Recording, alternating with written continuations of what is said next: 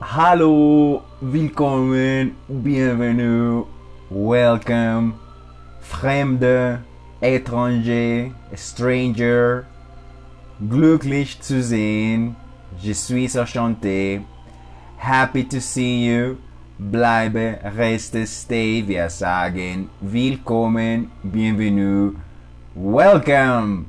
Bienvenidos, bienvenido todo el mundo a esta segunda parte de la transmisión que estamos haciendo para la convocatoria de la Universidad Nacional y el espectador. Eh, ya hicimos los tres primeros episodios, hicimos 12 años con Hitler, hicimos Atrapados sin salida, hicimos ¿Qué es la ilustración? Ahora vamos a hacer nuestra miniserie sobre la traducción de los textos bíblicos. Eh, resulta que los estudios de traducción se han encontrado también con los con, los estudios teológicos y los estudios sobre la traducción de la Biblia a las diferentes lenguas aborígenes. Hay una gran cantidad de autores que se han dedicado a este tema, eh, que han escrito sobre traducción, sobre comparación de lenguas y eso es de lo que les voy a hablar eh, la convocatoria con la Universidad Nacional y el Espectador es un, un un, calling, sí, una convocatoria que hicieron para unos documentos que se llaman diario, se llama diarios de pandemia. Entonces lo que quiere la Universidad Nacional de Colombia el espectador es que la gente les envíe material audiovisual, material sonoro y etcétera para publicarlos en pues en el espectador y, y, salir en el repositorio de la Universidad Nacional. Me, gustaría mucho ganarme eso porque eso quiere decir que voy a salir en el repositorio de la Universidad Nacional sin hacer tesis. Eso me daría mucha risa y, y sería pues algo muy, muy irónico porque imagínate uno, la familia encima de uno diciéndole que uno por qué no se gradúa. Después de que uno se gradúa y hace la tesis, la tesis aparece ahí en el repositorio de la Nacional. Entonces si me gano esa convocatoria yo estaría apareciendo ahí en el repositorio sin tener que haber hecho tesis. Entonces estamos pensando en enviar este material a esa convocatoria que se llama Diarios de Pandemia, porque este material pues ya lo venimos trabajando precisamente con pretexto de la pandemia. Empezó eh, un mes casi después del inicio de la pandemia eh, en abril del año pasado. Así que bueno es lo que vamos a hacer. Vamos a enviar este material a ver si nos ganamos esa convocatoria y bueno pues arrancamos entonces eh, vamos a tomarnos un segundo también para agradecer la acogida que tienen estos contenidos. Eh, le agradezco a todo el mundo que me escucha, que me sigue, a todas las personas que no me mandan callar. Así que ya hemos trabajado a varios investigadores, entre ellos Amparo Hurtado, que escribió un texto que se llama Traducción y Traductología en el año 2001. Y como vimos, Hurtado sugería que era conveniente distinguir tres nociones. La noción de método, estrategia y técnica de traducción. A cada una de estas nociones le dedicamos un episodio que fueron pues el 12 años con Hitler, Atrapado sin salida, que es la ilustración, ahí está todo eso desarrollado para que se lo vean. Habíamos hablado acerca de las técnicas y mencionamos que esos eran los procedimientos que dan cuenta del producto de la traducción como tal y que finalmente son estos procedimientos los que demuestran la labor del traductor y esa es una labor prometeica, es la leyenda de Prometeo que le da el fuego a los hombres porque las técnicas de de traducción de Amparo Hurtado nos presentan unas claves importantes para la comparación de lenguas desde el ámbito de los estudios de traducción. Recordemos también que hay una investigadora estadounidense que se llama Rebecca Oxford, de esos, de esos profesores de inglés entrenados allá por los Estados Unidos. En, en 1990 escribió un libro que se llama Language Learning Strategies y según ella, el mero acto de traducir es una estrategia de aprendizaje de lenguas extranjeras.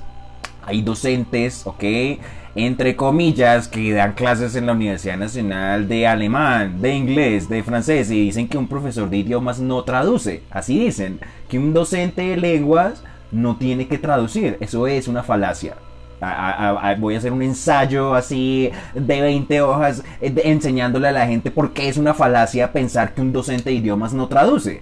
Es falaz, es, es, terriblemente falaz. Gente que enseña en la Universidad Nacional de Colombia, que aparece en las nóminas de allá, enseña eso. Bueno, la investigadora citaba la investigación de pues, otros duros y tesos en la traducción que se llaman Vine y Dalbernet, unos franceses eh, algunas de esas técnicas se llamaban entonces calco, se llamaban préstamo, se llamaban traducción literal, se llamaban transposición, se llamaban modulación, se llaman equivalencia, adaptación. La investigadora también cita a otros autores y menciona que aún no existe un acuerdo terminológico en cuanto a la noción de técnica de traducción, porque dice que bueno, que para Hurtado es técnica de traducción, para Vineida Bernet son procedimientos técnicos de traducción, también se cita a los traductores bíblicos, a Naida, a Tabor, Margaret, quienes los van a llamar técnicas de ajuste, se menciona a Vázquez Ayora que habla de procedimientos técnicos de ejecución, se habla de Newmark que habla solo de procedimientos a secas.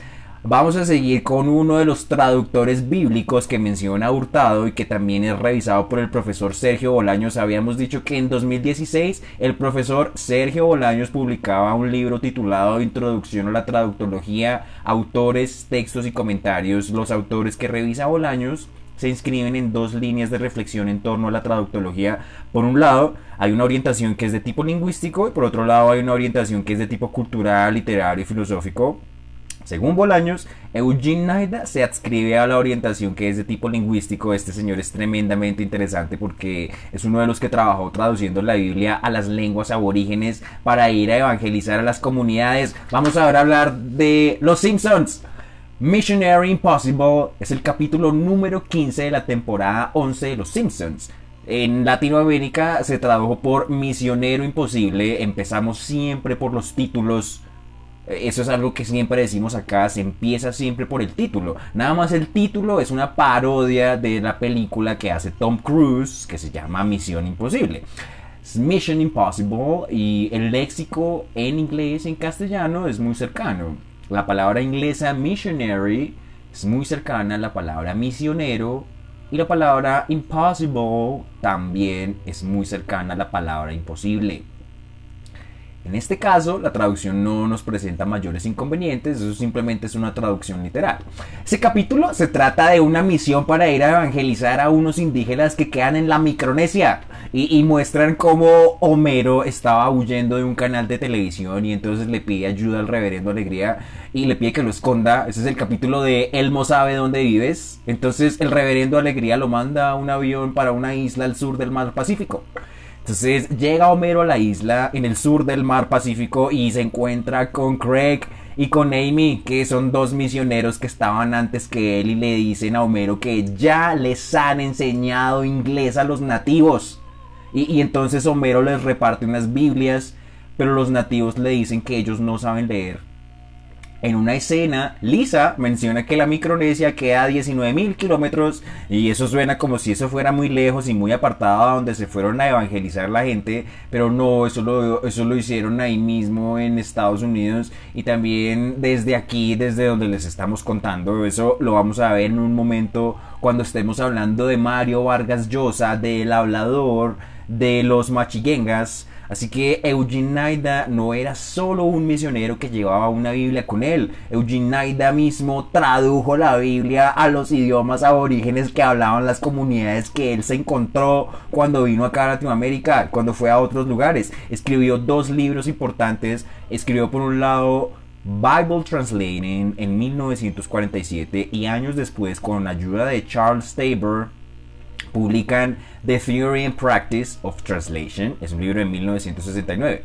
Así que nada más con el título de las obras de Naida, pues vemos que hay un cambio en el interés, ¿no? Pasa de interesarse exclusivamente por evangelizar, ¿ok? Por traducir la Biblia, eh, pues con unos fines religiosos, ¿ok? Y pasa directamente a escribir y a reflexionar, pues exclusivamente sobre estudios de traducción, sobre traductología. De esta manera, las observaciones de Naida van a trascender el campo de la traducción bíblica y van a tener una gran incidencia en el campo de la traducción en general, pues. Así que Naida es reconocido internacionalmente como el autor que sienta las bases de la traductología moderna. El, el interés principal de Naida es un interés de carácter práctico. Naida quería prestarle ayuda a los misioneros que enfrentaban problemas complejos a la hora de traducir la Biblia a las lenguas aborígenes, el aporte de Naida se caracteriza por proveer unos ejemplos que ilustran la forma de resolver algunos de estos problemas de traducción. En el libro Bible Translating, Naida se basa en datos recogidos acerca de las lenguas aborígenes de Latinoamérica, se basa en su propia experiencia de campo y también en las fuentes de la sociedad bíblica estadounidense y también en los escritos de una, de una cosa que se llamaba el Instituto Lingüístico de Verano. En inglés, The Summer Institute of Linguistics. Ahora sí, vamos a Perú de la mano de, de, de Vargas Llosa. Vamos a leer un fragmento del hablador. Los esposos Schneil habían recibido su diploma igual que los demás lingüistas en la Universidad de Oklahoma, pero eran ante todo, como sus colegas, seres animados por un proyecto espiritual, la difusión de la Biblia.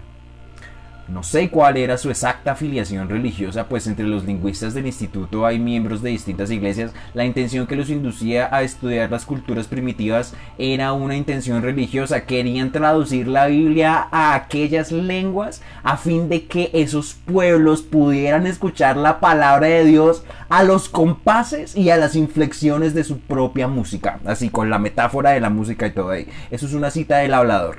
El hablador es un relato del escritor peruano Mario Vargas Llosa, publicado por Sex Barrel, la editorial Sex Barrel en 1987.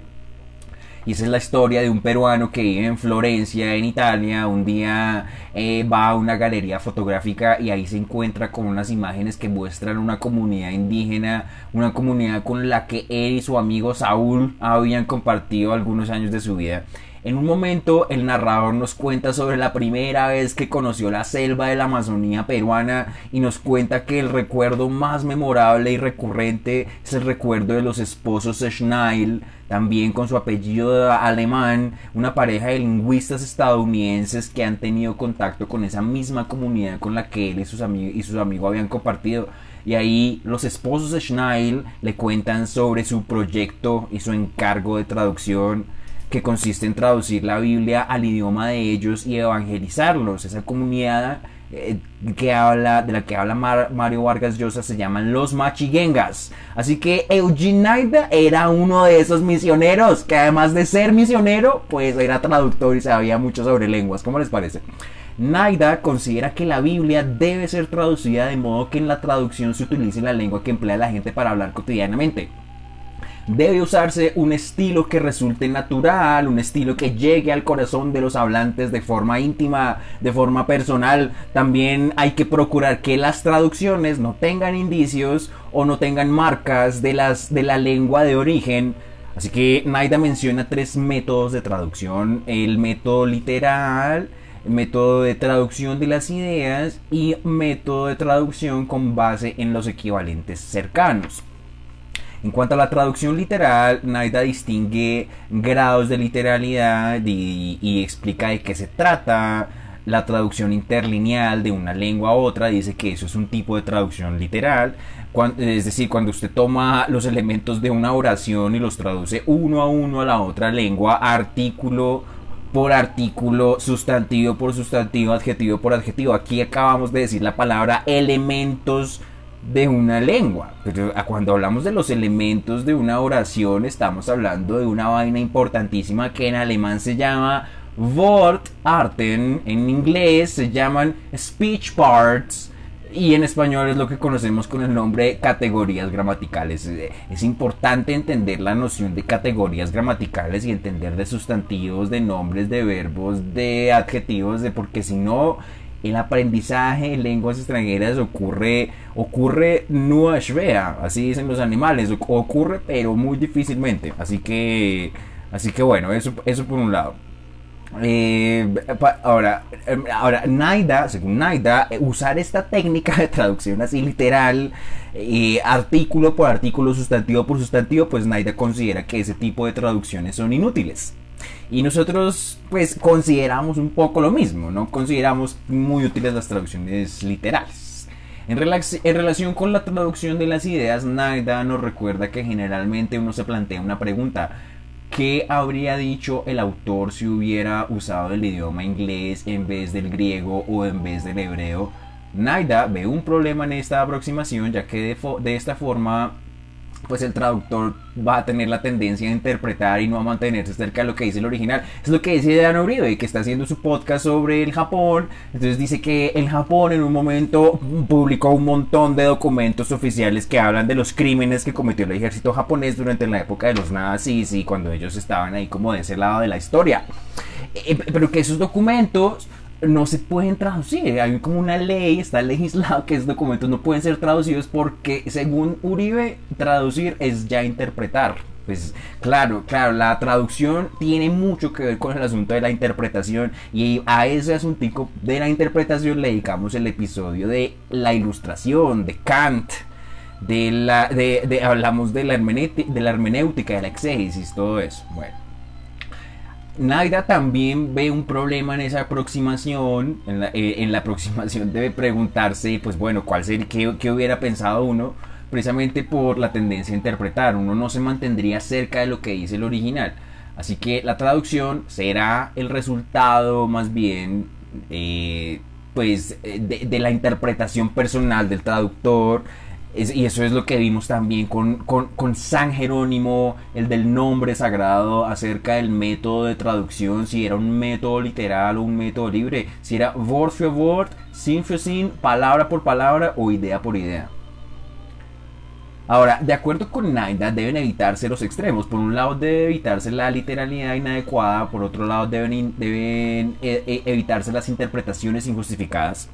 Para Naida, la traducción se presenta o debería presentarse en la forma idiomática de la lengua correspondiente. Eso es lo que en inglés se conocen pues como los idioms, ¿ok? En alemán se dicen Redewendungen, aunque también decimos idiomen, ¿ok? Pues del inglés directo, idiomen, idioms. Esto, evita que las traducciones vayan a resultar poco naturales, que resulten extrañas.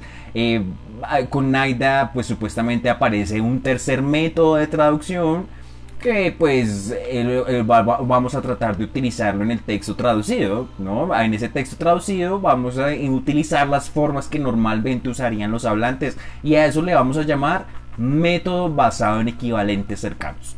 En el, en el, episodio sobre la Aufklärung precisamente nos hicimos unas preguntas por los sinónimos. Puede ser que ese tercer método de Naida responda a esas preguntas. Vamos a dejar aquí a Naida Mientras contamos sus ideas acerca de la interpretación de los textos, Naida le recuerda al traductor que es su deber atenerse a la interpretación que se acepta más frecuentemente, que no que su que su que su que su interpretación no contradiga la posición exegética de ninguna misión en los campos. Según Bolaños, este punto de vista sobre la interpretación canónica es importante porque si cada traductor va a sugerir sus interpretaciones, se va a generar un caos con diversas versiones del mismo pasaje que pueden resultar incluso contradictorias. En cierta medida, el autor está forzado a unificar el mensaje y de este modo no le compete a él dar nuevas interpretaciones que puedan perjudicar la labor evangelizadora.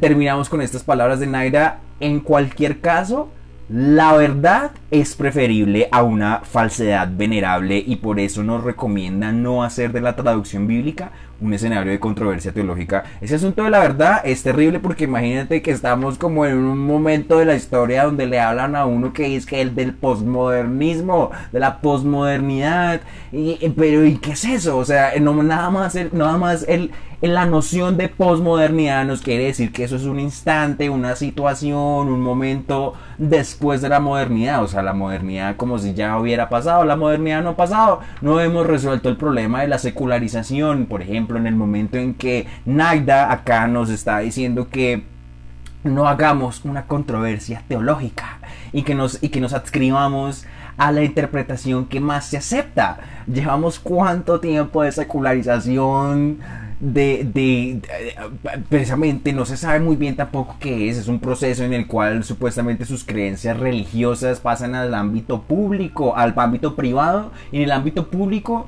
pues no importa si usted cree en vírgenes embarazadas o no, allá no, no importa, no tienen ninguna importancia esas creencias ahí en el ámbito público. En el privado sí, usted puede privadamente creer lo que usted le dé la gana creer, pero en el ámbito público no. Y aquí en Colombia no se ha resuelto eso en el momento en el que le escudo de la Policía Nacional de Colombia dice, dice que Dios y patria en el escudo de la Policía Nacional. Aquí no se ha resuelto la modernidad y aquí no hay posmodernidad. Uno de los cuentos de los posmodernos supuestamente es que cada uno puede tener su verdad. Usted puede tener su verdad, yo la mía, cada uno puede tener su verdad y eso son falacias también.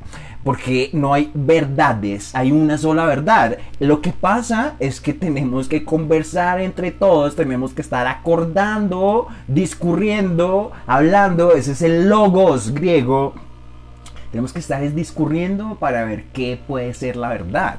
Pero no es como que haya su verdad, la mía, la de mi mamá, la de su mamá, la del abuelo, cada uno con su verdad, nada de eso. todos tenemos que estar acordando qué es la verdad. Así que bueno, ahí le hacemos esa crítica a Naida. Vamos ahora con Snatch It's a nice story, it's just that, it's just a story, okay? Catholic religion is based on a mistranslation. The Septuagint scholars mistranslated the Hebrew word for young woman into a Greek word for virgin. This was an easy mistake to make because there was only a subtle difference in the spelling, so they came up with a prophecy Behold, the virgin shall conceive and bear a son and it was the word virgin that caught people's attention. Then it's not every day a virgin conceives and bears a son, but let's leave that for a couple of hundred years to stew, and the next thing you know, you have the Holy Catholic Church, la puta Babilonia que dice Fernando Vallejo. Eh, el año pasado hicimos un video hablando de la búsqueda de la lengua universal, hablamos de la Torre de Babel, de la película de Guy Ritchie, Snatch, Cerdos y Diamantes, hablamos del error de traducción que habían cometido los 70 traductores de la Septuaginta. Eh, el siguiente episodio será el episodio de Isaías, ahí vamos a ver el encuentro entre los estudios de traducción y los estudios feministas y vamos a ver un poco más a fondo ese error de traducción. Aquí lo anunciamos. Eh, también vamos a analizar otro pasaje de la Biblia, eh, que es el pasaje del Génesis. Entonces, bueno, esta miniserie se compone de Daniel, Isaías, Génesis. Eh, lo primero que vamos a hacer es Daniel. según las tradiciones judías y cristianas, Daniel es un profeta. es el autor y es el protagonista principal del libro de Daniel. Este libro se encuentra pues en el Tanaj, en la Biblia hebrea que pues es lo que para los cristianos se llama el Antiguo Testamento. Eh, así que en la Biblia dice Daniel, a man greatly beloved, Daniel a quien Dios ama, Daniel a quien le da la inteligencia y el entendimiento para entender cualquier clase de libros y para entender cualquier clase de ciencia. Daniel el que entiende el significado de todas las visiones y de todos los sueños, Daniel con el cual no se comparan los demás, Daniel al cual después del ocaso solo le queda inocencia, Daniel a quien los reyes encuentran diez veces más sabio que el resto en asuntos que requieren sabiduría e inteligencia. Como ya hemos dicho mil veces, Lutero va a traducir la Biblia del latín y del griego antiguo al alemán y eso lo hace con la ayuda de la imprenta de Gutenberg. Por eso los pueblos de habla germana van a tener la posibilidad de leer por sí mismos el contenido de la Biblia porque esos pueblos hablaban era alemán y no hablaban griego y no hablaban latín y no podían leer ni la Septuaginta de los 70, no podían leer la Vulgata de San Jerónimo y por eso Martín Lutero les hace su traducción. También habíamos dicho que la intención de Lutero era un poco contradictoria porque el objetivo de Lutero era hacer que la gente leyera la Biblia, la interpretara pues independientemente y con autonomía. Pero en realidad la gente estaba era leyendo lo que el reformador leyó, lo que el reformador interpretó, y lo que pues el reformador posteriormente redactó, así que finalmente esas son las ideas de Lutero, por eso nos habíamos hecho una pregunta. O sea, ya que, ya que la lectura de la Biblia luterana va a generar todo un movimiento, la, la, lectura de la Biblia de Lutero va a generar toda una nueva interpretación de lo que en ese momento es la cristiandad. Y eso que se llama como es la religión protestante, es la religión a la cual pertenece la iglesia de los Simpsons. Y por eso el reverendo Lovejoy, el reverendo Alegría, tiene esposa e hija. Y entonces nos preguntamos, ¿los protestantes interpretaron por sí mismos el contenido de lo que estaban leyendo o simplemente recibieron pasivamente las ideas de Lutero? Con esto en mente, cuando uno viaja a Alemania y camina por sus calles y encuentra gente sosteniendo pancartas que dicen cosas como Hitler llevó a cabo las ideas de Lutero, pues ahí uno tiene que ser crítico con Lutero, uno ahí tiene que preguntarse si Lutero es tan chévere como lo pinta su intención de domesticarles la Biblia a los, a los teutones eh, y hacerla en un lenguaje entendible para, pues, para sus alemanes. Eh, se habla de unos textos frontalmente antisemitas que escribe Martín Lutero en la ciudad de Wittenberg, por ejemplo. Entonces es una gran crítica a Martín Lutero. Yo estuve en Alemania en 2017 y ese año se cumplían 500 años de la Reforma Protestante.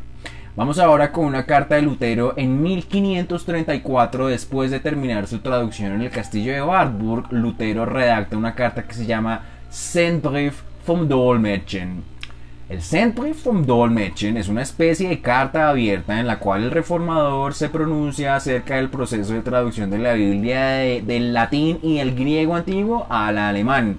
Lutero redacta esta carta en la fortaleza de Coburgo, eso es un castillo en una ciudad del mismo nombre al norte de Baviera, ya casi llegando a la frontera con Turingia, la ciudad de Coburgo. Eh, esta carta está considerada como el testimonio de las ideas que tenía Lutero sobre la tarea del traductor, sobre el acto de traducir, también se considera como una fuente importante de la historia de la Biblia luterana, eh, una fuente que incide en los campos de la investigación bíblica en general y en la investigación también lingüística. La Sendbrief de Lutero es un alegato, tarea para los profesores de alemán, ¿cómo se dice? Alegato. Un favor, eh, es un alegato en favor del uso de una lengua comprensible y de la transmisión e interpretación adecuada de los textos. Esa carta surge como una respuesta a los reproches de la Iglesia Católica eh, porque eh, supuestamente, entre comillas, Lutero había falsificado el contenido de los textos en su traducción. Este, texto también es tremendamente interesante porque es como si Lutero, ok, le diera a uno clase de gramática en alemán, ¿listo? Eso lo escribe alguien que sí conoce bien el alemán y sí distingue el verbo anwenden del verbo einwenden, que no tiene nada que ver el uno con el otro y un docente que lleva mucho tiempo enseñando debería saber eso. Entonces la idea es que esta carta es una muestra del gran conocimiento y el gran acopio que tenía Lutero sobre el idioma alemán que él hablaba y al cual quería traducir.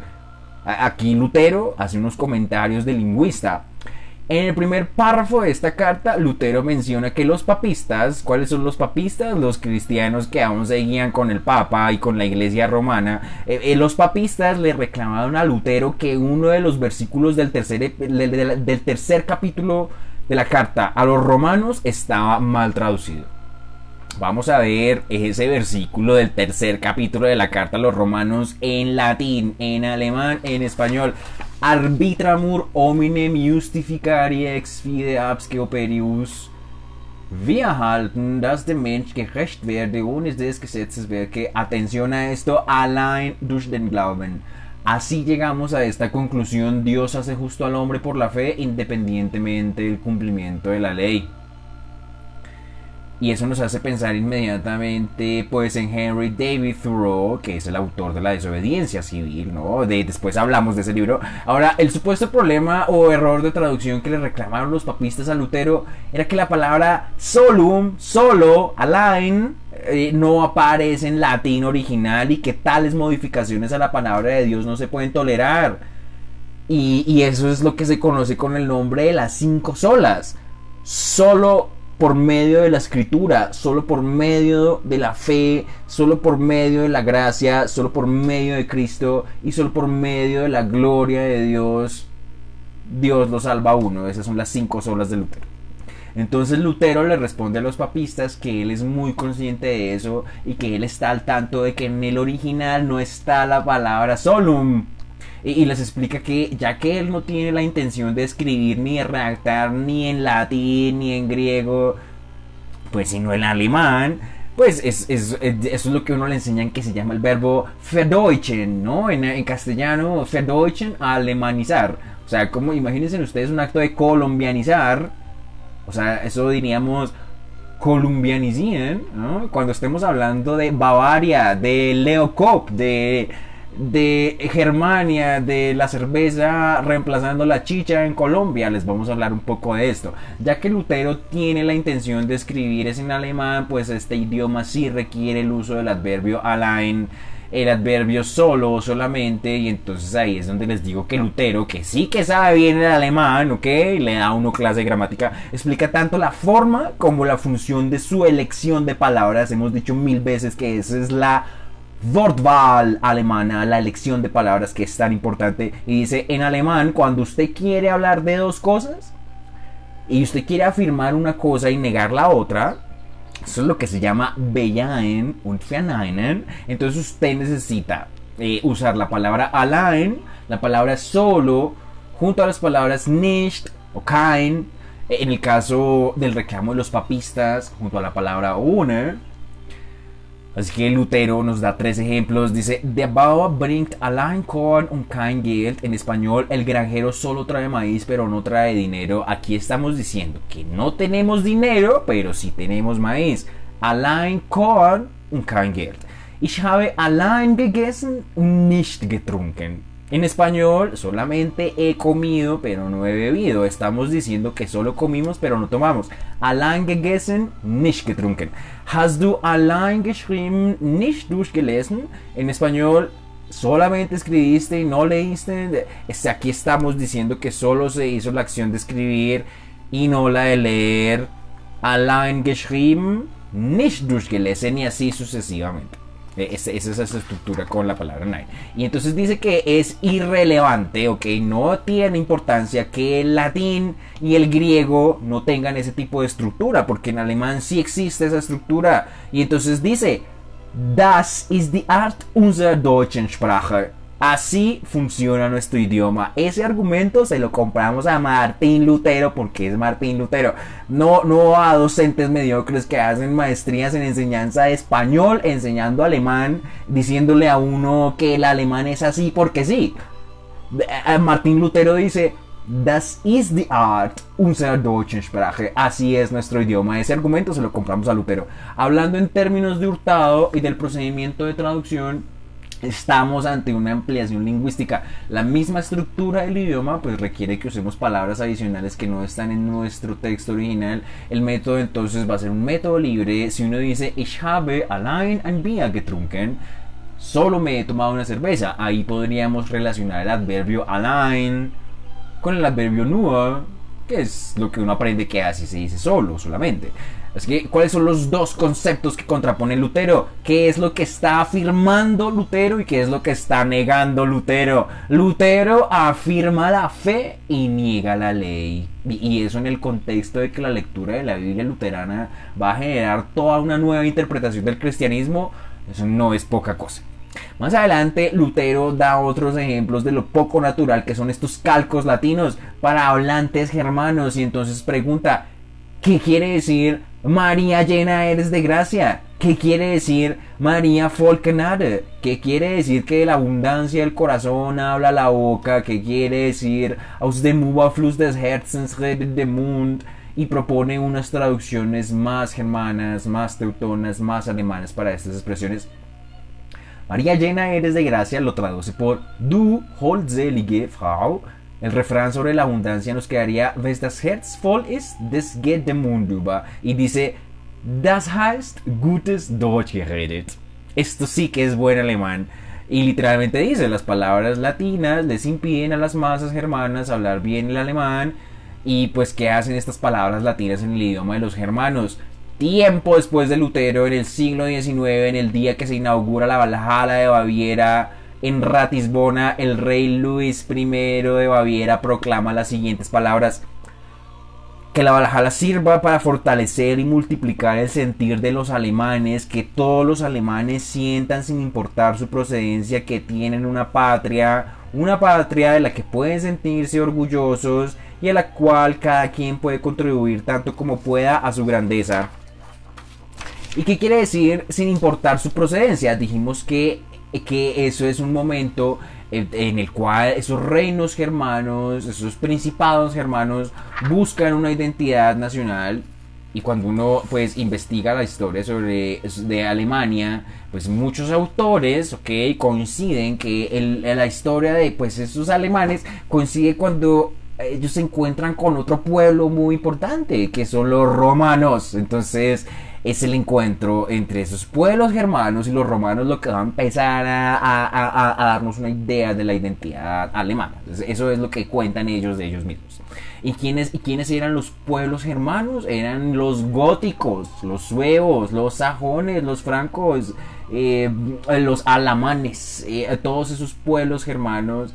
Eh, aún no se llamaban Alemania, aún no se llamaban Deutschland, ok, aún no eran la nación de los poetas y los pensadores, de modo que el encuentro entre los germanos y los romanos va a ser de tal importancia que de ahí saldrá una unidad política. Esa unidad política existirá durante ocho siglos en Europa y contendrá a los pueblos que después formarán la nación alemana y también la francesa y otras naciones. Y eso se llama el Sacro Imperio Romano Germánico. Y es en ese mismo Sacro Imperio Romano Germánico en donde vive Martín Lutero, donde más adelante va a vivir Beethoven, donde viven otros hermanos más, es en donde está Nietzsche.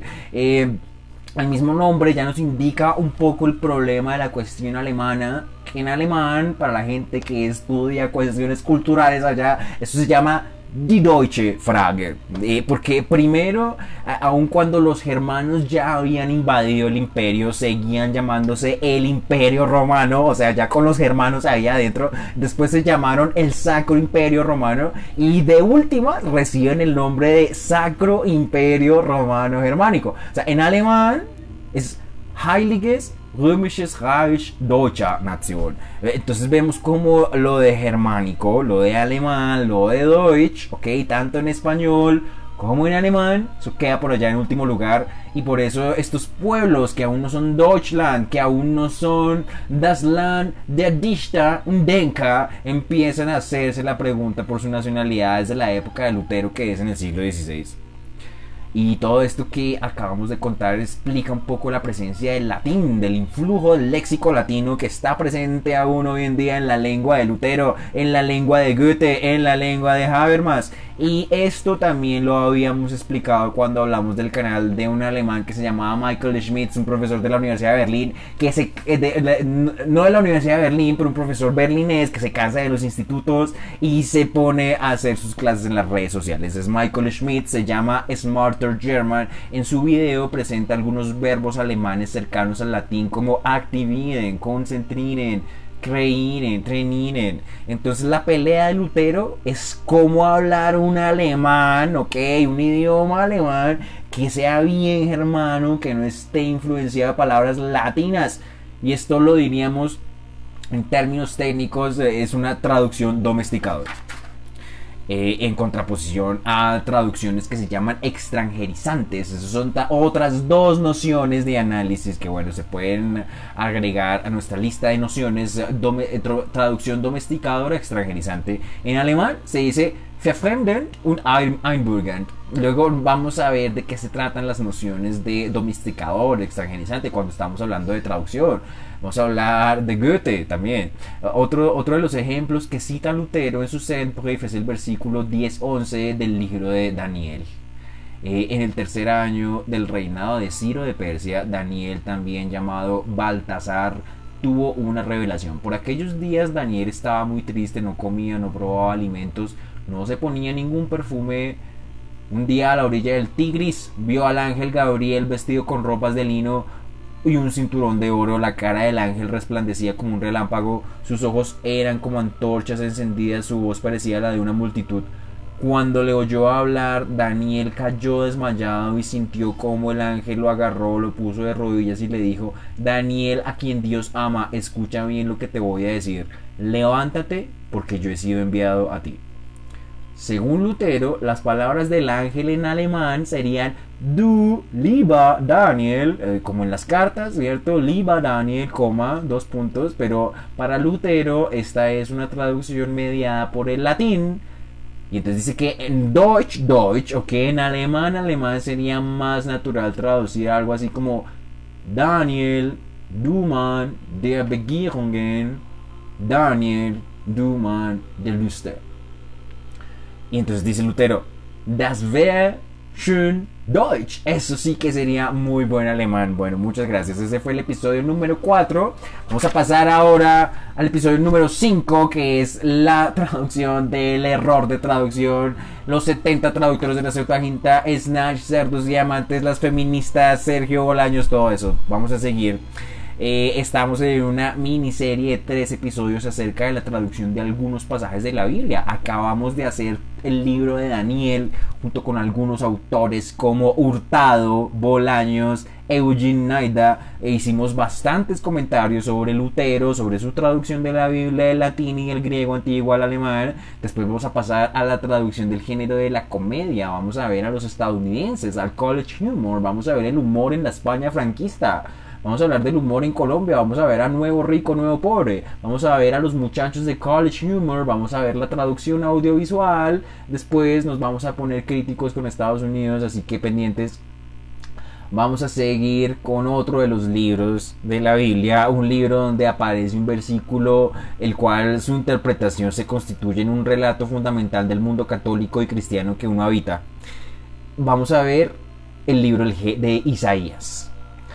Cielo y tierra escuchen lo que dice el Señor. Según Wikipedia, Isaías es uno de los profetas mayores, probablemente pertenecía a la aristocracia de Jerusalén, fue un firme opositor a la política de alianza que tenían los reyes de Judá con imperios extranjeros, exhortó a la gente a confiar en la alianza con Dios.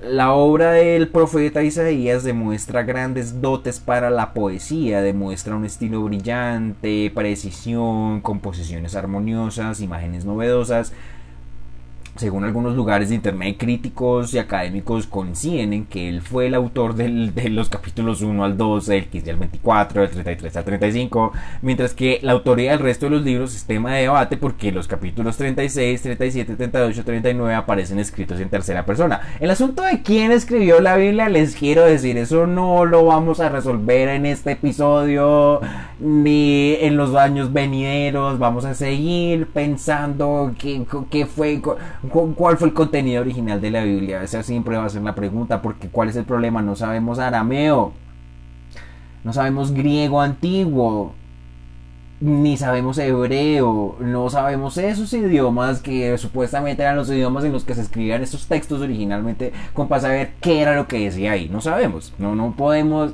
no podemos ir a, no nos alcanza la vida para ir a estudiar esos idiomas, así que lo que hay sobre esto son conjeturas. El, el, asunto de la tercera persona es interesante por, por, por, por, lo que significa para el aprendizaje de lenguas extranjeras. No es obvio, digamos que cuando uno habla inglés, la tercera persona tiene que llevar una S en la conjugación del presente.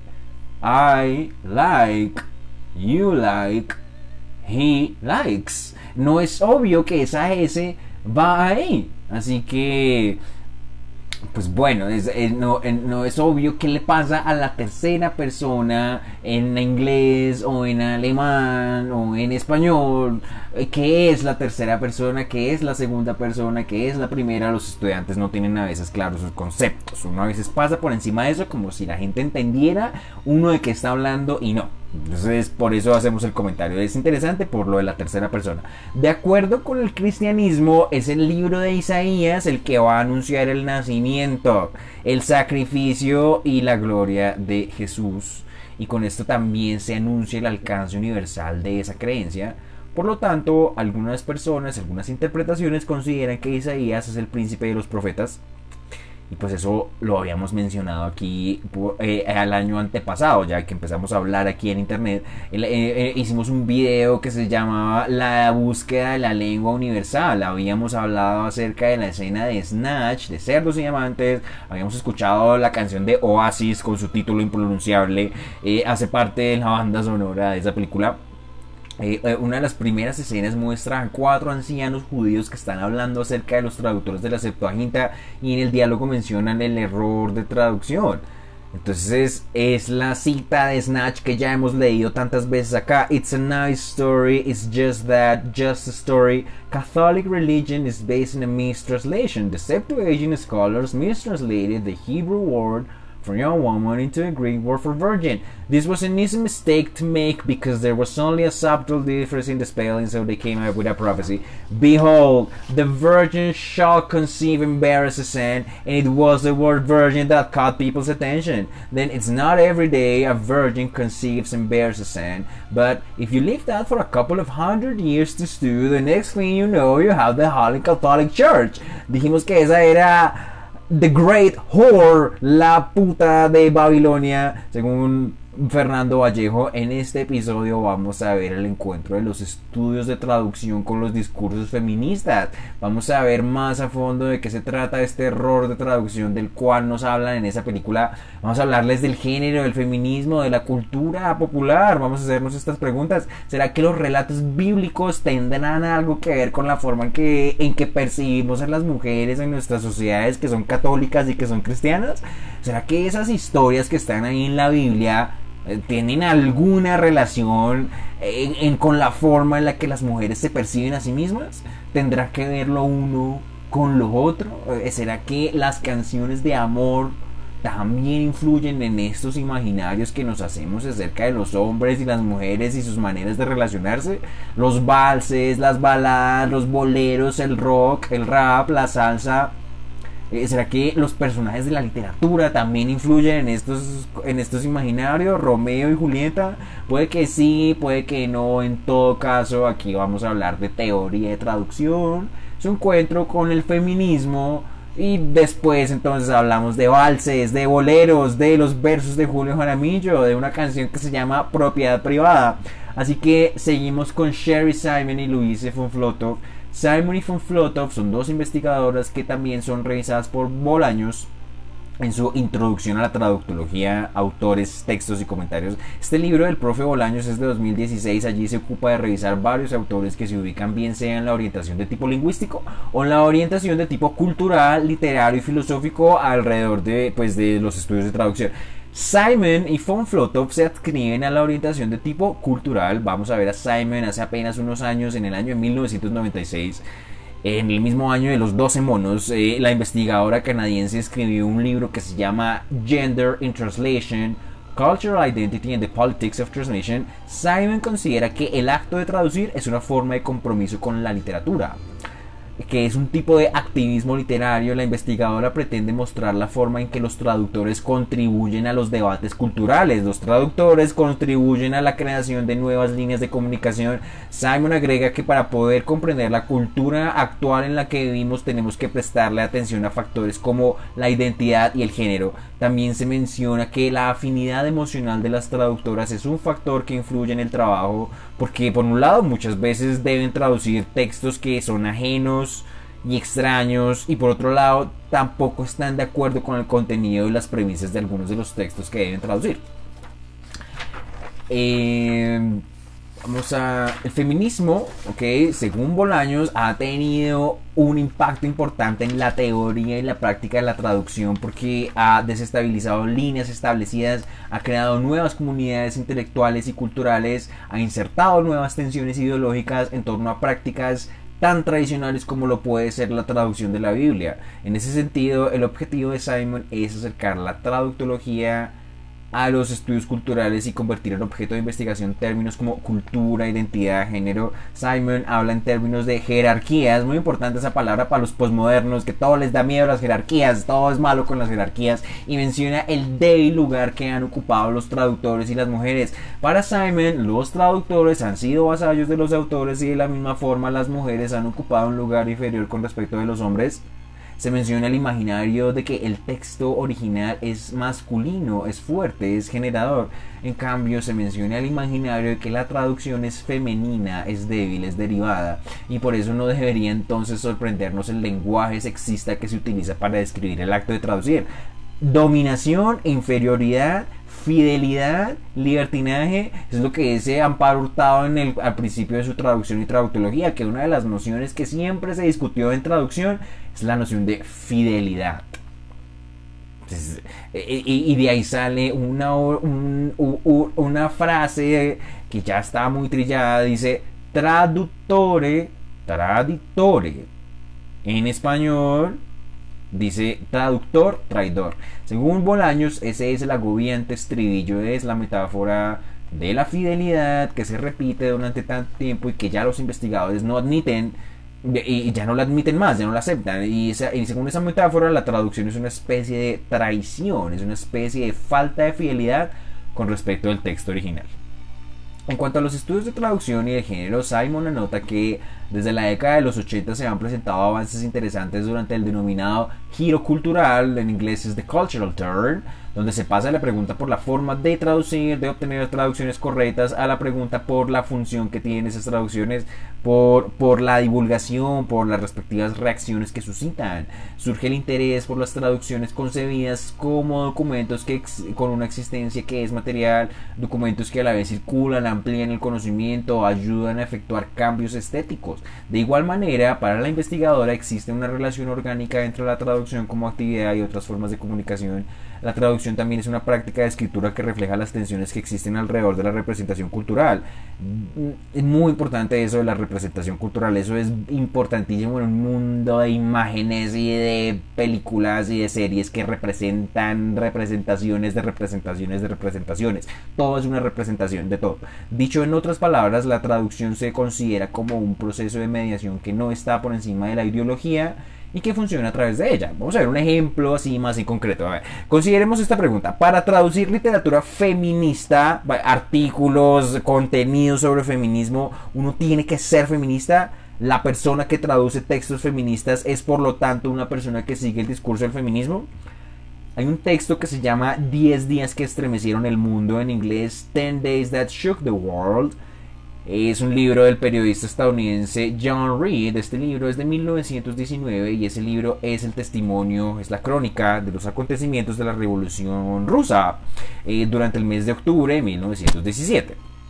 Ese libro fue traducido al español por una persona que se llama Ángel Pumarega para la editorial de Argentina Alta Torre. Tanto Reed como Pumarega son militantes comunistas. Por un lado, el autor John Reed es originario de Portland, en el estado de Oregon. Se va a ir para Rusia a hacer el cubrimiento periodístico de la revolución y allá va a conocer a Lenin y va a conocer a todos los principales dirigentes de ese momento. Y por otro lado, Ángel Pumarega, que es de España, va a ser uno de los fundadores del Partido Comunista Español y va a traducir las obras de Trotsky y de otros autores por el estilo. Así que, como vemos, este es un ejemplo de cómo una obra de ideología comunista escrita y redactada por un comunista, es a la vez traducida por un militante del comunismo que sigue esta ideología. Ahora, puede ser que militar dentro del feminismo, estar de acuerdo con el feminismo, estar ahí en la vuelta, sea una condición, sino la única, para estar en la capacidad de traducir textos y para poder transmitir los mensajes de las feministas sin caer en sesgos y interpretaciones que no tienen fundamento. Bueno, pues hay otros ejemplos, digamos, de esas interpretaciones así forzadas, todo es en clave de género. Digamos, hace unos meses la Deutsche Welle publicó una noticia que dice, entre signos de interrogación, estereotipo del hombre cazador.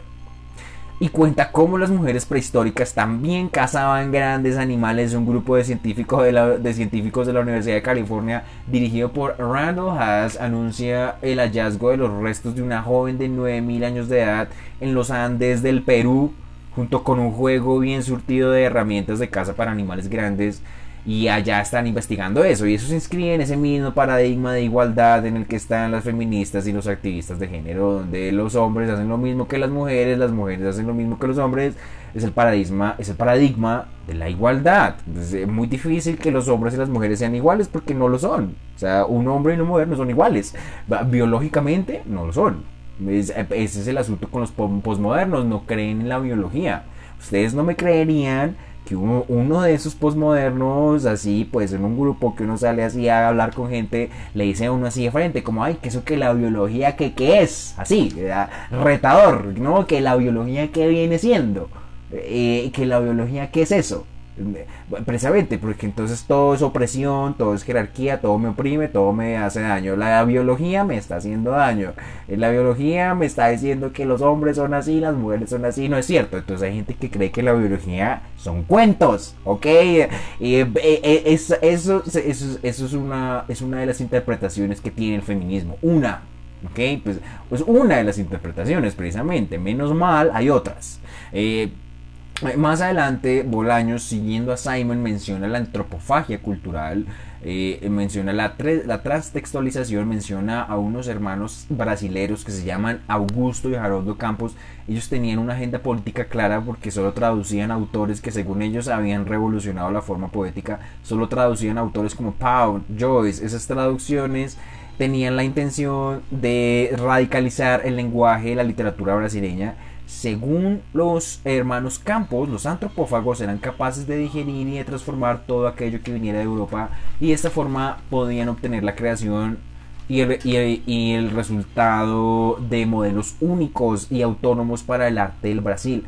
La transtextualización consistía entonces en desplazar los temas literarios europeos hacia el vocabulario modernista del Brasil.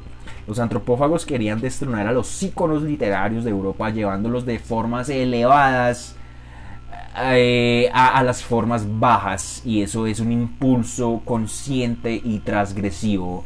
Es el mismo movimiento de Gustav von Aschenbach, que es el protagonista de la muerte en Venecia, bajando desde la burguesía del apellido de la familia de él hacia el mundo de la decadencia y hacia el mundo del arte.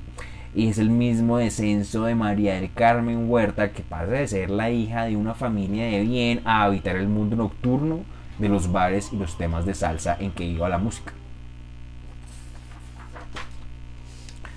Así que bueno, vamos ahora con eh, Flotov, sigamos con von Flotov. Von Flotov es alemana, pues es una profesora canadiense de familia alemana y presenta su posición sobre la temática del género y la traducción en un libro que se llamó Translation and Gender, Translating in the Era of Feminism. Es un libro de 1997. Estas discusiones son recientes de todas maneras. Von Flotov parte de que el género es un constructo cultural, de que la traducción se concibe como transferencia cultural.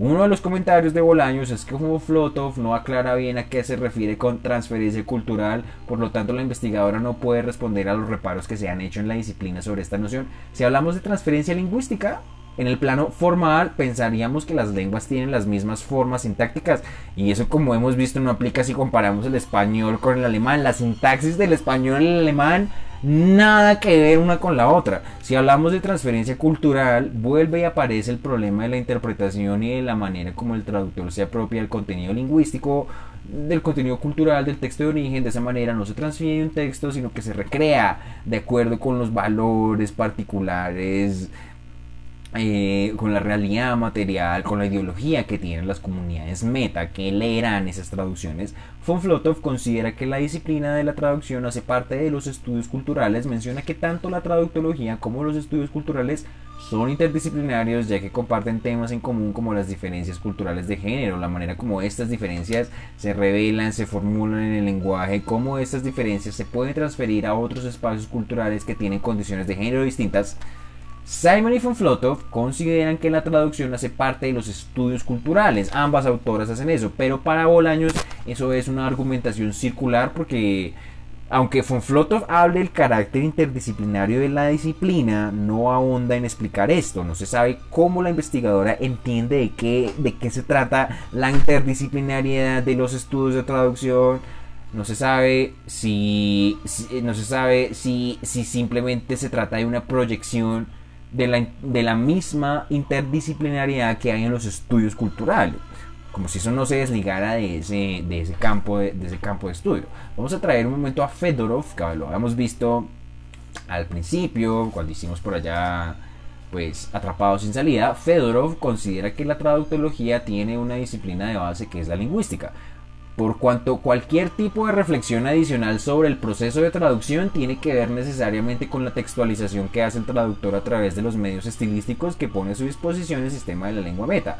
Esta concepción se justifica en la medida en la que para Fedorov cualquier reflexión literaria, cultural o política sobre el acto de traducir necesariamente pasa por el análisis del texto propiamente dicho. De esta manera, otras disciplinas suministran información adicional que sirve para comprender el proceso de traducción, pero que estas disciplinas también pasan por el análisis lingüístico y estilístico. Entonces, para complementar a von Flotov, okay, Fedorov, Fedorov nos dice, no se trata de una interdisciplinariedad en el sentido del término que implica trabajo igual y mancomunado. Se trata, se trata más bien de una concepción jerarquizada donde la lingüística, la estilística, la textolingüística ocupan un lugar primordial en la medida en que otras disciplinas no hacen reflexiones independientes de, los productos de la labor del traductor. Según Bolaños, von Flotov es un activista y tiene una agenda feminista clara porque considera que la conciencia de género afecta la discusión internacional, afecta la investigación, afecta la comunicación. La investigadora refiere, refiere a la famosa frase de Simone de Beauvoir que escribió El segundo sexo de, de second gender, on ne femme, on le devient. No se nace mujer, se llega a hacerlo. Y, esto se interpreta como que el bebé que nace con órganos reproductivos femeninos no crece simplemente como mujer, sino que llega a hacerlo porque la sociedad en la que porque la sociedad tiene unas expectativas y las mujeres crecen en, respuesta a esto. De esta manera, el producto final que uno conoce como mujer va a ser el resultado de la educación, del condicionamiento y ese producto va a ser diferente de acuerdo a aspectos culturales, étnicos y religiosos. Eso pues es Rousseau, ¿no? Esa es la idea de que a uno la sociedad lo corrompe, ¿no? No es uno el que innatamente tiene cosas, sino todo desde afuera, ¿no? Eh, según Roxana Kramer, eso no tiene solución ese problema de si es la sociedad lo que lo corrompe a uno o si uno es malo naturalmente. terminamos con los enfoques que se presenta, pues sí, terminamos con los, los enfoques de von Floto, ¿cierto? Eh, sobre los enfoques radicales y reformistas. Mm, eh, von Floto sigue una investigadora, se llama Deborah Cameron, en 1985 escribe Feminism in Linguistics, presenta dos enfoques en cuanto a en cuanto a, la relación, a la relación entre el lenguaje y las mujeres. Eh, uno es el enfoque reformista y otro el enfoque radical. El enfoque reformista considera el lenguaje como un síntoma de la sociedad que lo crea. Por eso se acepta que el lenguaje se puede reformar, ese es el lenguaje inclusivo, eh, si, si, se conservan las buenas intenciones, en cambio el enfoque radical considera el lenguaje como una causa. Ahí no hay lenguaje inclusivo porque es una, es una causa, es una causa de la opresión. O sea, el lenguaje es la causa de la opresión, es un medio a través del cual las mujeres aprenden y conocen su lugar subordinado en el mundo. De esta manera, el enfoque reformista va a dar lugar a la creación de lenguajes, de, de, manuales de lenguaje no sexista, va a, dar a, va a dar lugar a la creación de talleres de educación lingüística, agencias de planeación como lo es la Office de la Langue Française en el Quebec, mientras que las mujeres se ven en un rol de individuo excluido en el enfoque radical, un individuo que el lenguaje patriarcal insulta y trivializa. Eh, Bolaño resume tres aspectos en los que el feminismo afecta a la disciplina de la traducción. Primero, las traductoras buscan escritoras contemporáneas para traducirlas a la propia cultura feminista. Segundo, el movimiento feminista define el lenguaje como un poderoso instrumento político y las mujeres que trabajan en la era del feminismo deben enfrentar asuntos como la intervención y la censura en la traducción, asuntos como determinar cuándo y de qué manera los traductores, las traductoras politizadas corrigen un texto, asuntos como el carácter explícitamente político del papel de las traductoras. Tercero, el interés por el linaje de las, escritoras importantes para las feministas creó un cuerpo impresionante de obras que hasta el momento eran perdidas y desconocidas, que incluyen anotaciones y críticas. Para Bolaños, este es uno de los aportes más importantes de von la distinción entre los enfoques reformista y radical en cuanto a la relación del feminismo con la traducción. Sin embargo, para Bolaños queda abierta la pregunta de cómo se pueden integrar otro tipo de enfoques feministas que no partan de la concepción de que solo hay dos sexos, ya que algunas teorías siguen funcionando en términos dicotómicos y maniqueos que identifican el origen de todos los males en el lenguaje patriarcal.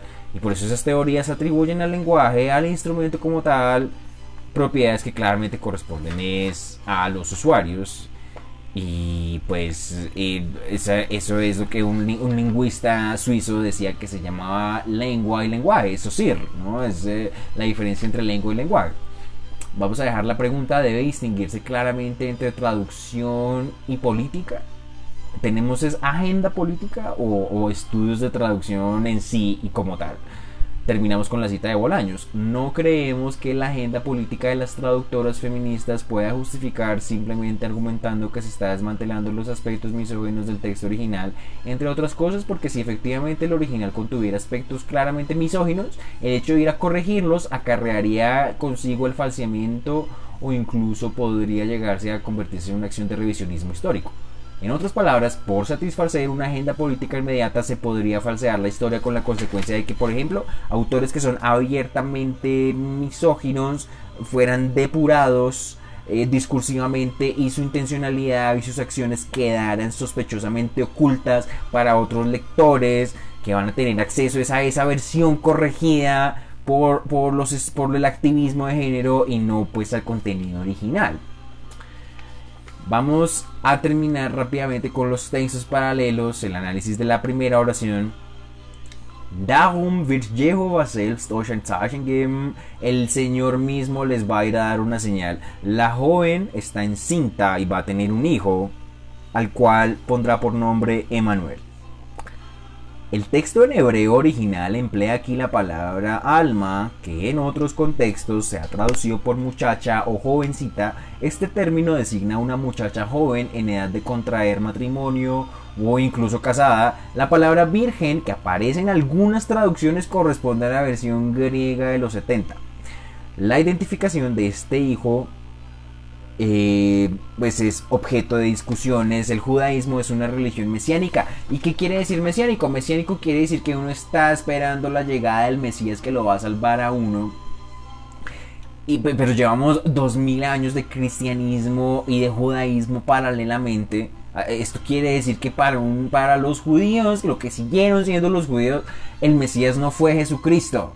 Eh, el Mesías no llegó. La figura de la Virgen María, ¿qué fue? ¿De por qué la gente resultó que una virgen embarazada? Ah, eso corresponde a un error de traducción que cometieron los traductores de la Septuaginta allá en la ciudad de Alejandría donde se hablaba era griego, eh, los judíos que estaban allá ya no sabían el hebreo, eh, los judíos pues siguen esperando el Mesías y por eso es tan dura la crítica que vemos en el diálogo de la escena de Snatch, donde están esos ancianos judíos hablando sobre cómo lo que llama la atención de los cristianos es el uso de la palabra virgen. Según la Biblia del Consejo Episcopal Latinoamericano, el Selam, esa relectura no carece de fundamentos, se pueden leer algunas pistas de esa profecía, pues lo cual también es, es un poco contradictorio, ¿no? O sea, si estaban esperando Mesías o no lo estaban esperando, si eso llegó, ¿cuál es el versículo que nos habla de la llegada del Mesías? creo que el problema es eso, el problema es que no sabemos cuál es el versículo que habla en serio de la llegada del Mesías. Va, va, ahí, les dejo, ahí les dejo esa tarea, ir a leerse toda la Biblia.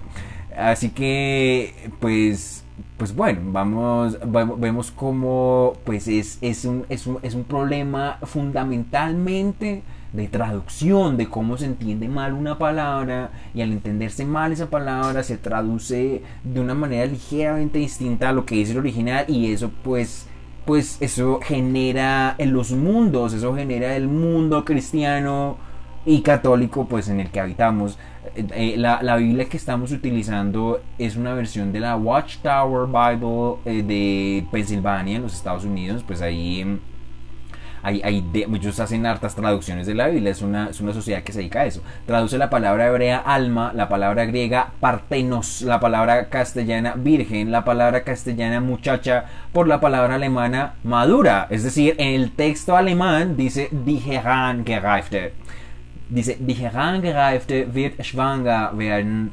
Esa palabra viene del verbo heranreifen, que significa pues literalmente madurar. Entonces en alemán, para los protestantes de Luther, que aquí tampoco hay una profecía acerca de una virgen que se va a embarazar y que va a dar renacimiento al Hijo de Dios. En términos de los estudios de traducción, estamos ante una modulación léxica, es una modulación en el léxico, es todo lo que es. Eh, hay una gran distancia entre la palabra muchacha o joven eh, o madura y la palabra virgen. Eso es un mundo de diferencia, un mar de interpretación. Así que son dos cosas distintas. El alemán elude esa discusión porque para el alemán solo es una mujer madura, no es una virgen la que se embaraza. La secularización tiene que ver con la, con la desmitificación del pensamiento precisamente ya no podemos creer que las vírgenes se embarazan y que eso es la identidad de un país y eh, es el problema de la secularización. Por eso somos tan críticos con, la, con los posmodernos. ¿Qué es la posmodernidad? Uno de los problemas, si no el problema central de la modernidad es la secularización y eso no se ha resuelto. Si no resolvemos la secularización, no salimos de la modernidad y tampoco hay posmodernidad. ¿De qué hablan? ¿Quiénes son los posmodernos? Eh, eh, en el resto de la oración, la frase es el Señor, lo traducimos por Jehová, pues que es igual a pues Jehová, Jehová, el Señor. Esto es un equivalente a cuñado, es una convención pues que es ampliamente aceptada. La palabra Zeichen se traduce por señal, eso es una traducción literal. El verbo geben también está uno a uno, pues eh, dar, ¿cierto? Eh, en última parte vemos como para la palabra leche cuajada en castellano traducen la palabra buta. Entonces, ¿por qué no traducen mantequilla? Es decir, ¿cuál es la diferencia entre leche cuajada y mantequilla? Eh, probablemente sean diferencias etimológicas. La diferencia es que uno tiene dos palabras y otra una dos significantes, un significante. Esa es la diferencia. Eso nos dice algo de la esencia de la diferencia entre esos dos conceptos. Es la pregunta por los sinónimos. Eso no es tan fácil de manejar. Eso tiene que ver con el campo de la semántica. La versión griega de los 70 traduce la palabra hebrea alma por la palabra griega partenos, que en español significa virgen traduciendo la palabra hebrea alma por la palabra griega partenos, se crean los mundos, empiezan las eras y se parte la historia y se parte el conteo del tiempo desde los espacios en donde las lenguas, las culturas, los pueblos interactúan y esos son los espacios donde surgen los mundos que habitamos. Les agradezco de nuevo la atención, el interés, los comentarios, las sugerencias, los likes todo es bien recibido. Vamos a seguir hablando de estudios de traducción sobre una base cultural. Eso quiere decir que vamos a seguir viendo cine, música, literatura, vamos a seguir hablando de historia, de filosofía, de lingüística, vamos a seguir hablando de traducción, de pasajes de la Biblia, de preguntas sobre el género, de intérpretes, del padrino, de la traducción simultánea, del inglés, del italiano, de las modalidades de traducción de la escena de Michael Corleone diciendo que uno solamente apoya a la gente que está dentro de la familia de uno. Muchas gracias, les quedo debiendo. El sexto episodio va a ser el momento en el cual la humanidad hablaba el mismo idioma. Vamos a hablar del Génesis 11.9. Esa es la cita, ese es el versículo. La humanidad hablaba el mismo idioma. Génesis 11.9 es el momento de la Torre de Babel. Así que estamos en contacto. Ich bedanke mich für die Aufmerksamkeit. Merci beaucoup, vielen Dank, muchas gracias.